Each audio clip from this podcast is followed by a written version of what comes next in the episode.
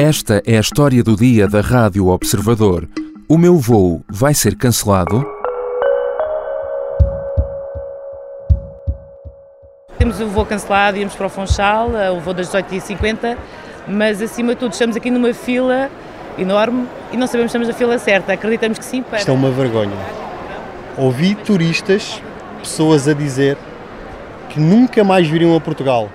Desespero, incerteza, cansaço acumulado por horas de espera sem fim e sem se saber bem o que se espera. Sentimentos aqui captados pela CNN Portugal. A pergunta que fazemos no título é, no fundo, a que milhares de passageiros fazem agora a si próprios e vão continuar a fazer nas próximas semanas perante as imagens que veem nos últimos dias. No fim de semana, mais de uma centena de voos foram cancelados no aeroporto de Lisboa e o problema tem continuado semana adentro. Aquelas que para muitos seriam as primeiras grandes férias depois da pandemia transformaram-se num pesadelo. Para outros foi o regresso a casa que ficou impossível. Abdias Melo, um humorista brasileiro retido no aeroporto de Lisboa, tornou-se viral nas redes sociais pela forma como relatou a sua situação à RTP. Meu anjo, eu estou com a mesma cueca faz seis dias. Eu não tomei banho. Tô fedendo. Um absurdo. Meu sovaco tá fedendo e eles não fazem nada, simplesmente nada, simplesmente fala assim: vamos resolver, vamos resolver. Aí bota um voo, dá o cartão de embarque, cancela. Dá um voo, cartão de embarque, cancela. É certo que o problema no aeroporto de Lisboa não é de agora, mas agravou-se nos últimos dias.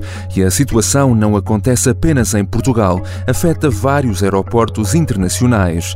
Falar em tempestade perfeita parece sempre uma frase feita, mas a verdade é que muitos fatores diferentes terão contribuído ao mesmo tempo para este furacão nas viagens aéreas.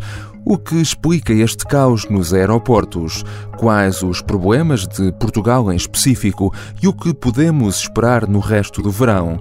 Hoje vamos falar com Ana Suspiro, grande repórter e jornalista da secção de Economia do Observador.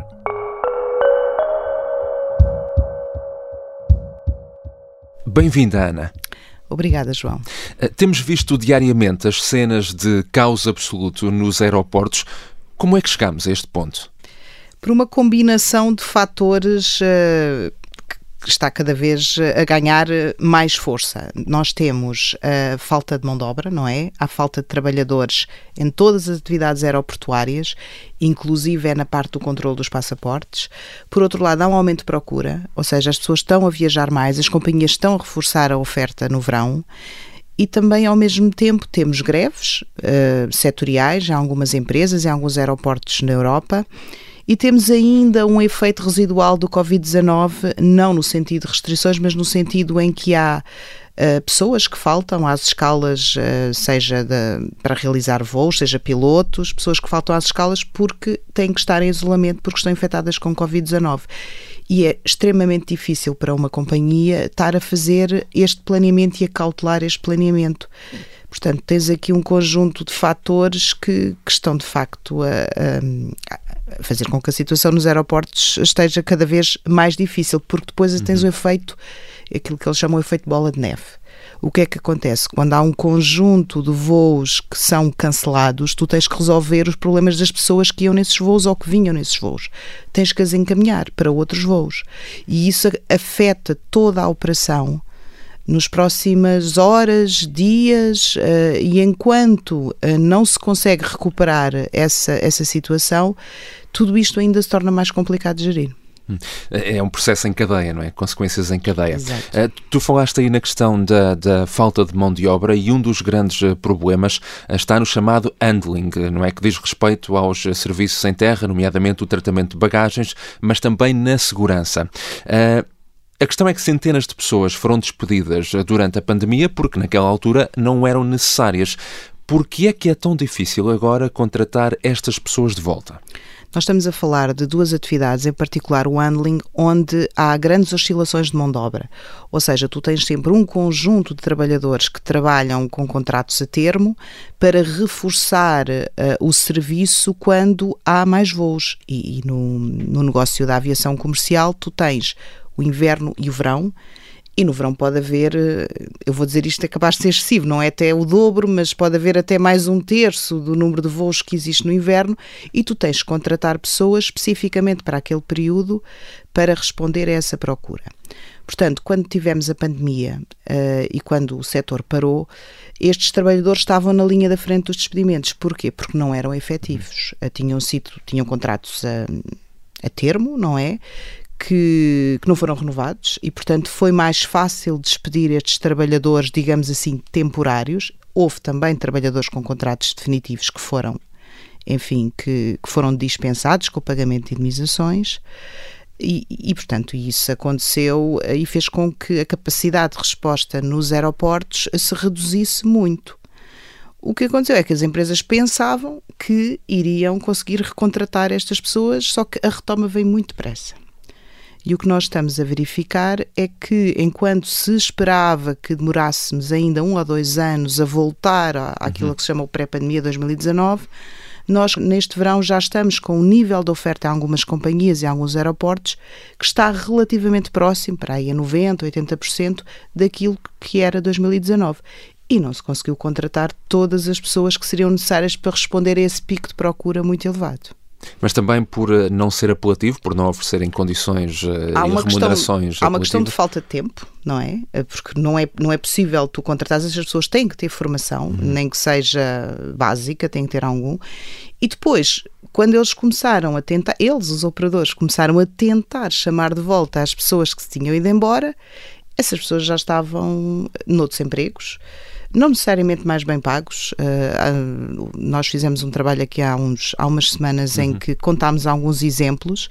Muitas dessas pessoas que não são especialmente qualificadas foram para o setor da distribuição, não é? Até podem ganhar menos, mas têm uma vida muito mais descansada. Não têm aqueles chamados turnos malucos, não têm que se Exato. levantar às 5 da manhã uh, e têm um horário mais regular uh, e, e, não estão, não, não, não, lhes apetece voltar uh, e, e, de alguma forma se calhar também têm receio que o emprego na aviação volte a, a cair, portanto não seja de facto tão seguro como se pensou que era no passado. We had some issues on absenteeism because of COVID and because also some you know challenges during the summer, so we are trying to address that.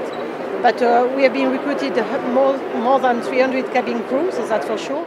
A presidente executiva da TAP garante que a empresa tem estado a recrutar pessoal para fazer face um, aos constrangimentos. Uh, a maior parte dos cancelamentos no aeroporto de Lisboa diz respeito a voos da transportadora aérea portuguesa. Uh, daquilo que conseguiste saber, o que é que se passa nesta altura com a empresa? A TAP, de facto, tem vindo a, a recontratar alguns dos trabalhadores que, que, despediu e até tem áreas uh, em que tem recorrido a fornecedores externos. Estou a pensar, por exemplo, na manutenção, que é uma coisa que não tem impacto na operação. O grande problema da TAP neste momento é, é ela é a principal operadora aeroportuária no aeroporto de Lisboa e quando há um problema no aeroporto de Lisboa, a TAP é sempre a empresa mais afetada. Pronto.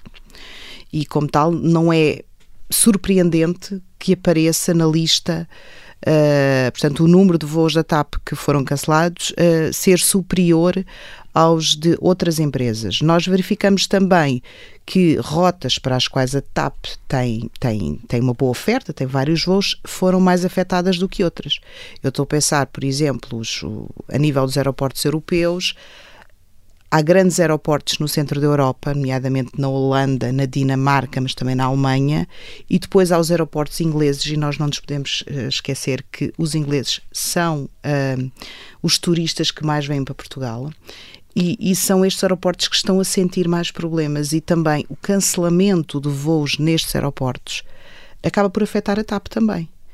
E esse tem sido um, um problema que, que está, enfim, que está na origem, não está na origem, mas tem vindo a agravar a situação. E depois tiveste na sexta-feira um episódio relativamente raro que foi um avião, um jato privado que ficou imobilizado no aeroporto, na pista, na única pista de, do aeroporto de Lisboa, durante duas horas. Eu não sei quantos voos foram cancelados, porque essa informação não existe, mas foram certamente muitas dezenas e muitos deles da TAP.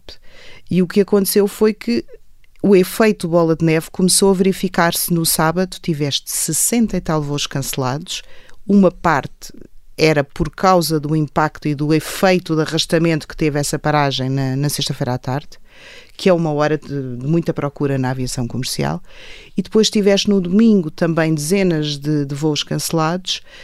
E pronto, na segunda-feira a coisa começou a melhorar do ponto de vista daquilo foi a gestão interna da gestão de voos feita pelas empresas que estão a operar em Lisboa, mas começaste a receber os problemas dos outros aeroportos da Europa com cancelamentos por parte de muitas companhias aéreas. À parte desse problema, eh, enfim, conjuntural da, da sexta-feira, a questão é que, eh, quando falamos do caso de Lisboa, há também uh, problemas estruturais, não é? Que, que, são crónicos e que, a juntar a tudo, contribuem também para esta situação. Exato, existem problemas estruturais que todos nós conhecemos, uhum. que são as limitações de capacidade do aeroporto, as dificuldades de circulação, a forma como todo, todo o fluxo de, de transporte de pessoas do avião para a GAR, da GAR para o avião, aquelas voltas de autocarro que nós damos ali, não sei quantas voltas à pista, uhum. parece que entramos na segunda circular, nada disso faz sentido, não é? O que faria sentido era uh, irmos uh, diretamente para uma manga. E quanto mais tempo um avião demora uh, a descarregar, entre aspas, as pessoas e a bagagem, mais tempo fica imobilizado na pista e menos disponibilidade há para, para, para outros aviões um, poderem, poderem operar. E esse é de facto um problema estrutural que tem, tem vindo a sofrer algumas alterações. Havia um projeto de reforço da capacidade na Portela que ficou parado durante a pandemia porque estava associado ao desenvolvimento do aeroporto do Montijo, que foi uhum. suspenso. Uhum. E depois tens aqui este problema específico que tem a ver com a extinção dos serviços estrangeiros e fronteiras, que é uma coisa, obviamente, que as pessoas que fazem parte deste organismo contestam. E há greves e, e também há uma espécie de greve de zelo Uh, pode haver, dizem que há casos em que existe e que faz com que tu tenhas visto uh, no, em junho aquelas filas enormes nos controlos uh, de passaporte em Lisboa. Para conseguir sair de Bruxelas foi um pouco complicada porque Bruxelas estava impossível de sair. duas da manhã o autocarro para vir para Paris, para vir de avião de Paris para Lisboa, com todos os custos sobre pronto, que tivemos de suportar com isso. Ah, já fizeste algumas referências a isso, mas é, é importante de facto também percebermos que o, o, problema ah, que estamos agora a ver não é de facto ah, exclusivamente português. Qual é neste momento a situação a, a nível internacional? aquelas imagens que nós estamos a ver no aeroporto de Lisboa estão-se a repetir um bocadinho por toda a Europa hum. e também nos Estados Unidos. Uh, Focando-nos mais na Europa, de facto, há os aeroportos uh, mais centrais, que estão a sofrer mais e que, inclusive, já reduziram hum, a oferta. Tu tens o aeroporto de Amsterdão e os aeroportos de Londres que já avisaram as companhias aéreas. Nós não vamos continuar com este nível de oferta. Vocês revejam os vossos planos e reduzam os vossos voos porque não conseguimos responder. E depois tu, tu tens é as companhias aéreas também elas a anunciarem a, a supressão de, e a cancelamentos na ordem das centenas de, de voos, o que, por sua vez, vem agravar ainda mais a situação, porque as pessoas tinham estes voos planeados e se estes cancelamentos são feitos muito em cima da hora, tu tens que arranjar uma solução para aquelas pessoas poderem viajar, ou então tens que, tens que as indenizar. Mas o, que é que aconteceu? As companhias aéreas foram surpreendidas uh, com, com, o ritmo de aumento da, da procura no pós-pandemia? Esperava-se que fosse mais lento esse crescimento, não? É difícil responder essa pergunta agora. Eu, eu, olhando para aquilo que se tem visto, eu acho que as companhias aéreas fizeram um bocadinho o seu planeamento de forma. olharam para si, olharam para os seus recursos, uh, reajustaram a oferta ou ajustaram a oferta àquilo que, que poderiam oferecer e ao interesse que tinham por parte dos operadores turísticos e por parte dos passageiros e se calhar não pensaram ou não, não viram com as gestoras aeroportuárias se havia capacidade para absorver o aumento da oferta de todas as companhias aéreas na mesma altura. E eu aí acho que há de facto falha dos, dos gestores dos aeroportos.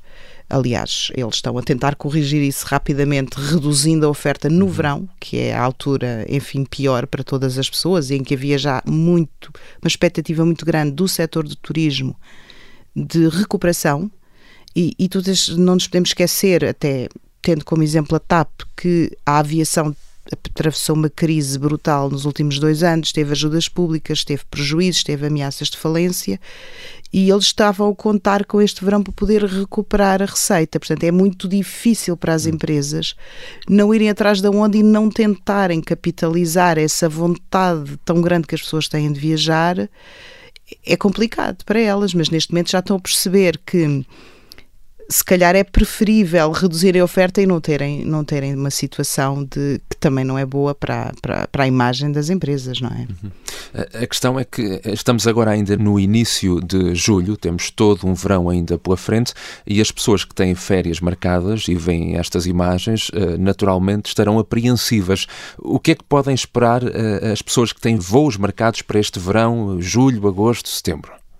Eh, para já temos aqui o aviso da Presidente Executiva da TAP hum. que ontem veio dizer numa carta aos clientes que depois eh, foi difundida veio pedir desculpas uh, veio avisar que o fim de semana não foi fácil para a TAP e veio sobretudo dizer que as coisas antes de melhorarem até podem piorar porque, porquê? Porque estamos a aproximar-nos das semanas de maior procura nos aeroportos, não é? E, e, portanto, eh, há esse aviso por parte da, da Presidente da TAP. A TAP não foi uma das companhias que até agora, portanto, até agora não anunciou nenhuma redução de oferta, precisamente porque está, enfim, tem, tem até metas eh, negociadas com a Comissão Europeia para cumprir em termos de recuperação da atividade, se calhar também não tem muita margem para fazer isso mas uh, só nestes últimos dias eu estive aqui a fazer um levantamento, uhum. tu tiveste Lufthansa, SNS Brussels, um, tiveste agora hoje a British Airways e a EasyJet, estas empresas estão a cancelar centenas de voos. Portanto, um, estes cancelamentos às centenas vão ter impacto nas viagens que estavam programadas para este verão. E o que é que as pessoas podem fazer? As pessoas o que podem fazer é, é tentar informar-se o mais possível, sobretudo perto, não esperarem demasiado perto da data para, para perceber se o seu voo pode ou não ser cancelado nós temos visto que o, temos tido o problema de que muitos destes cancelamentos parecem ser acontecer muito em cima da hora. E, e, isso não dá de facto muita margem de manobra às pessoas para reajustarem os seus planos de férias. Obviamente que aí podem escolher, podem esperar que a empresa as reencaminhe para outras opções, o que significa normalmente perder dias de férias e horas eh, no aeroporto à espera, ou podem tentar também reutilizar esses bilhetes mais tarde, numa altura em que, eh, enfim, a operação aeroportuária já esteja mais tranquila. Obrigado, Ana. Obrigada, João. Ana Suspiro é grande repórter e jornalista da secção de Economia do Observador. É importante recordar que, em caso de cancelamento ou atraso do voo, o passageiro tem o direito à assistência por parte da companhia aérea garantido por lei, nomeadamente refeições e alojamento proporcionais ao tempo de espera. Na rúbrica Resposta Pronta da Rádio Observador, que também está disponível online e em podcast, pode encontrar as explicações da DECO, a Associação de Defesa dos consumidores sobre esta matéria. Esta foi a história do dia. Neste episódio usamos também sons da CNN Portugal e da RTP. A sonoplastia é do Diogo Casinha, a música do genérico do João Ribeiro. Eu sou o João Santos Duarte. Tenham um bom dia.